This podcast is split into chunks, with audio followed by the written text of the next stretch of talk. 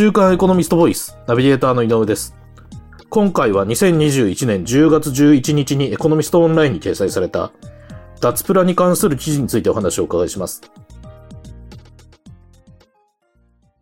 週刊エコノミスト編集部の市川さんにお話をお伺いします。よろしくお願いします。よろしくお願いします。えっ、と、市川さん、この記事では、えっと、2020年7月1日のレジ袋有料化から1年以上が経過したというこう話題が紹介されてますが、はいその、有料化によってレジ袋の利用っていうのはどれだけ減ったんでしょうか？はい。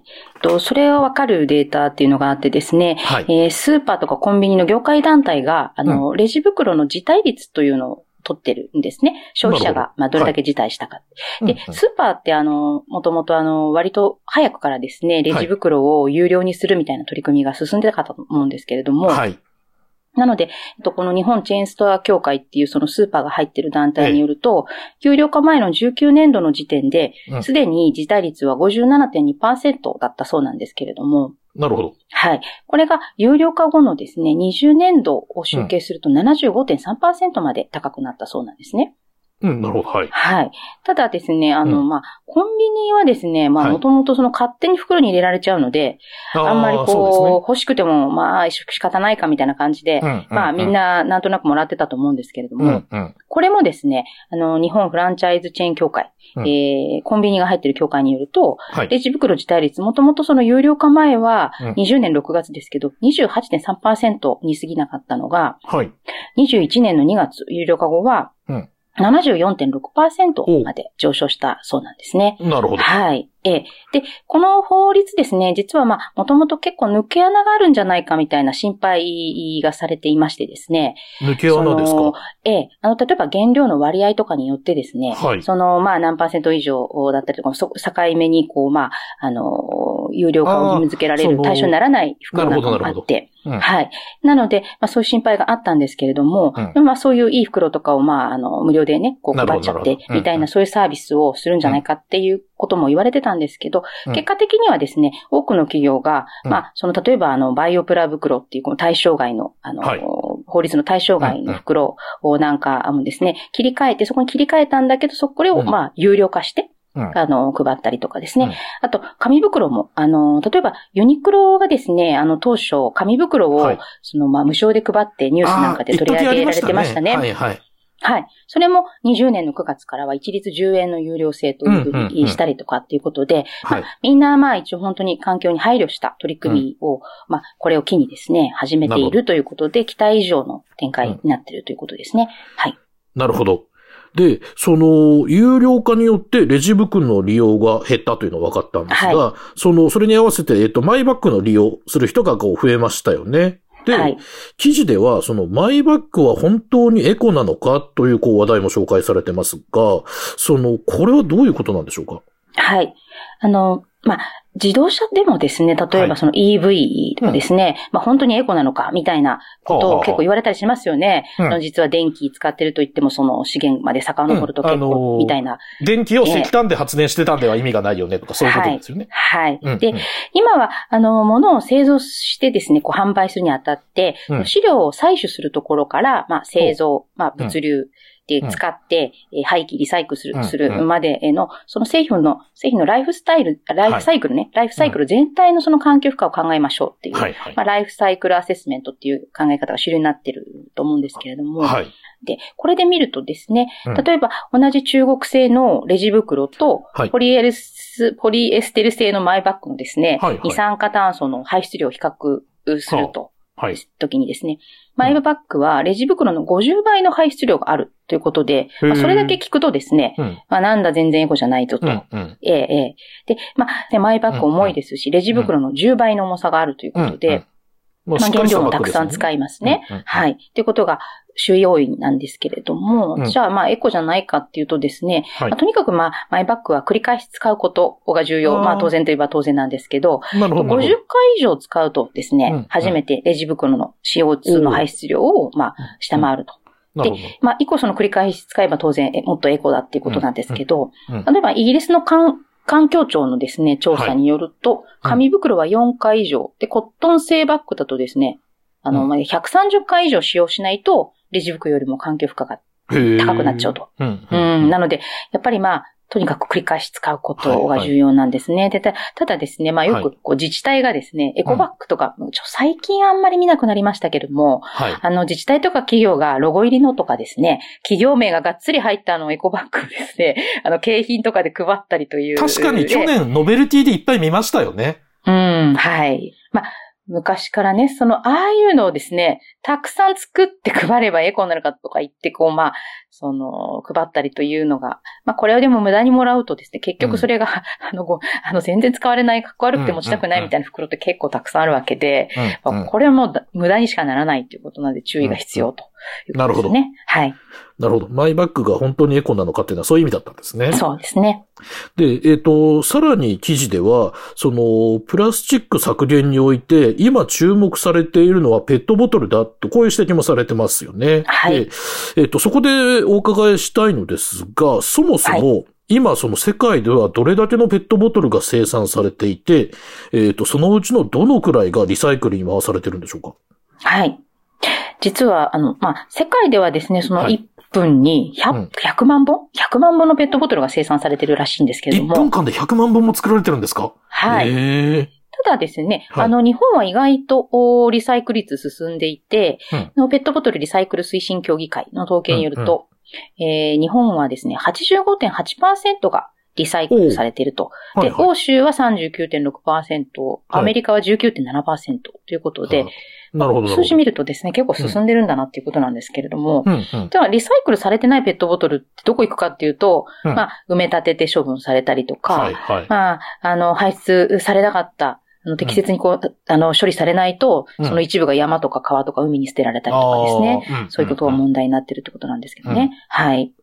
なるほど。その、記事では自治体のペットボトル削減の取り組みが、こう、いくつか紹介されてますよね。はい。ペットボトルにまあ入った飲み物をですね、飲はいっていう行為っていうのは、うんうんあの、まあ、それ、それだけ、あの、なんていうんですかね、あの、ペットボトルの原料だけじゃなくてですね、はい。かなりこう、まあ、いろんな段階から、製造から、うんまあ、捨てるところ、ペットボトルを捨てて、まあ、処理してリサイクルまで、かなりの負荷が考え、あの、考えられるということなんですが、さっきのライフスタイフサイクルの面から見るとですね。うんで、まずまあ、石油資源から、あの、うんボトルを作って、うんで、あの、飲料をまあ、輸送、販売して、でそこでは、は例えばコンビニの冷蔵庫だったりとか、はいあ。と自動販売機もね、かなり負荷かかりますよね。ああ、うんうん。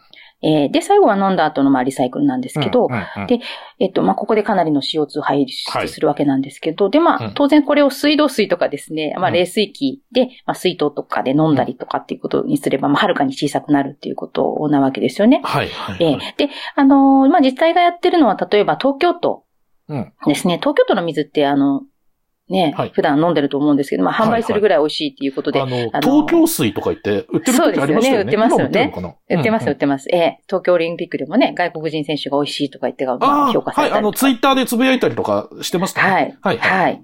で、あの、東京都は、一応まあ、この、有楽町の駅前の東京国際フォーラムの中にはですね、あはい東京水の、なんかマイボトル用の、なんか給水器が置いてあるそうなんですけど、行った使ったことありますか？いや、ないです。えっと、まあ東京水のマイボトル用の給水器っていうのは、要するに水道水ってことですよまあね。、そうですよね。そういうことですよね そうそういうですよねうちえの蛇口ひねったのと同じまあ、給水できるってことですよね。そうあ、出そう先でね。そうそうそう。あ、なるほど。それは確そうかにか。ですよね。なるほど。うん。どあそういうのがあったりするんですね。はい、はい。うんうんっていうこともやってますし。で、まあ、あの、偉いのはですね、東京都が偉いのは、それがどれぐらいまあ利用されていて、その給水器ですね。給水器はを置くのもですね、結うん局その、まあ、ずっと冷やしてかな、冷やしてないと美味しくない電気か。ら、代はかかるってこと？かかったりするわけで、はいはいはい。ただ置いてるだけだと無駄にしかならないわけですよね。うんうんうん使われないと。うん。で、東京都はちゃんとこう、どれだけ利用されていて、つまりまあ、ペットボトル何本分、はいはい。まあ飲まれているというようなことをちゃんと計算してて。なるほど。で、あと、神奈川県の企業庁も、うん。あの、東京五里の、あの、セーリングの会場になった江ノ島にですね、うん。あの、給水器を置いて、うん。で、どのぐらい利用されたかっていうのを見たりとかってしてるんで、うんまあこれ、ちょっとコロナがね、どうしてもこの時期、ちょうど当たってしまったので、あーはいはいはいまあちょっと理由はいまいちだったうんだと思うんですけれども、うん。うんまあ、いずれにしても、まあ、東京都にしても、神奈川県にしてもですね、あの、施設にただ給席を置くだけですと、うん単にまあ、冷やして無駄になるだけって可能性もありますけれども、このちゃんと計測してですね、うん情報公開しているところが偉いところっていうところですね。なるほど。はい。その自治体、政府の動きで言いますと、その2021年6 6月には、えっ、と、プラスチック資源循環促進法という法律が、えっ、と、国会で成立したそうなんですが、これはどういう法律なんでしょうか？はい。あの、先ほど申し上げたように、その製品の設計のね、あの、作る段階から処分するまでの、はいうんそのあらゆる段階でのプラスチックの資源の、まあ、使用を、まあ、削減しましょうと。まあ、うんそういう法律なんですけれども、なるほど。一番まあ注目されるのはですね、はい。消費者に無償で配っている、例えばはい。使い捨てのププラスチックのその12品目っていうのがありまして、はい、はい。ええ。これどんなものがあると思いますかね？この使い捨てされている消費者に無償で配、無償で配られているプラスチック商品。僕、一人暮らしなんでよく、あの、コンビニでお弁当買ったりするんですけど、あの、はい。お弁当の容器とかも無料で配られてると言えばそうなのかな、うーん。あれは有料なの？あれはでもどうなんでしょう商品に入ってるんじゃないですかねあ。商品価格に転嫁されてるってことなのかな、ええええ無料って言うとそうするとどういうそれと例えばその時にスプーンとかフォークついてきますよね。あれああ、確かにあれは無料ですね。まあ断ればええ、サービスでもらえますよね。ストローも、ストローもそうですよね。はいはいはいではい。あと、ホテルの、ホテルとか旅館で言うと、歯ブラシとかカミソリ、櫛、ヘアブラシ。これも無あ償ですよね。配ってますよね。ーうんうん、うん。ええで、まあ、最近だと、ビジネスホテルとかだとですね、自分で、えーいらない、いるものだけを、まあ、あの、廊下かなんか、はい。廊下と通路に置いてあってもらったりとか。ありますけれども。ロビーの隣にあって、あの、自分で持ってってくださいとかって言われたりしますよええね。ええ。ええでもまだ大体は部屋に置いてあって、うんうん。で、まあね。持ち帰ると。うんみんな、みんな、使わないけど持って帰るみたいな。そうでえそうすね。いうね、はい あの、多いと思うんですけれども、はい。まあ、それを削減しましょうということですね。はい。で、一応これをですね、あの、まあ、どのくらい削減しなきゃいけないってまあ、分量の指定みたいなものはないんですけれども、はい。ええ、ええ、ええ。ただ、この12品目、先ほど申し上げうんうたようなものですね、12品目を年間5トン以上使用している事業者うんうんは、これ削減しなきゃいけないと、まあ、ぎあの、義務がうんああるということなんですけれども、うん。で、これ、まあ、ふ不十分、取り組みがですね、この、まあ、あの、削減の取り組みが不十分というふうに判断されてしまうと、会社の名前が公表されて、うん。まあ、罰金にもつながるということで、うんうんうん。まあ、じゃあどうすればいいのかっていうと、はい。まあ、当然優勝で販売すると。うん。例えばね、まあ、その、スプーンとかフォークも何円みたいな感じでこう、はいはい。とか、うん。あとはまあ、不使用の場合にはポイントを還元しますとか、ああ、なるほど、なるほど。ええ。うんええあとはもう、提供の時にも、ちゃんと使い、使いますか？使いませんか？って聞かれれば、うんうんまあ、とりあえず答えるかな、みたいなこととか、うんうんうん。あとはまあ、材質をね、木製のスプーンとか、最近ありますけど、はい、ありますに変えるとか、そういうことなんだと思うんですけど、うんまあどれもね、結構当たり前っちゃ当たり前のことなんだけど、当たり前、当たり前なんだけど、うん私たち今まで、その、うん。逆にこう、当然みたいなはい感じで、こう、サービスをね、無料でもらってきたみたいなところがあると思うんですけどう、ん。それも、まあ、コンビニの、あの、レジ袋と同じように、うん。これから変わっていく可能性が高いということですよね。なるほど。で、えっ、と、ここまでは、その、お話をお伺いしてきたレジ袋だとかペットボトルなど以外にも、その、使い捨てプラスチック容器の削減に向けた様々な取り組みが、その記事では紹介されてますよね。えっと、最後にこれについて教えていただけますか？例えば、あのー一番その使い捨てでですね、えー目立つのは、まあ、例えば、まあ、弁当容器、まあそうかもしれないですけど、はい。スターバックスとかですね、あの、まあ、コーヒーの、あの、特にアイスコーヒーね、あ、アイスはいはい。はい。コーヒー、アイスコーヒーとかが入ってる、あの、プラスチックの容器、ははい。い、うん。ジュースとか、うん。ええあれをですね、例えばスターバックスは今年の4月から、はいえーアイスドリンク用のプラスチックカップをはい紙コップに変えたろうなんですけども、私あんまりちょっと そ利用しないので気づいてないんですあけ、れども。そうでしたかね。なるほど、ええなるほど。へえ。これはなんかね、あの、森林管理協管理協議会っていうはい FSC の団体があって、こうかん環境に関わるですね、はいはいこの認証された紙コップに変えてるってことですね。はい。で、あとはローソンが。うんあローソンもこれアイスコーヒーのカップをうん紙コップに変えてるんですね。あ、そうでしたっけ？へええ。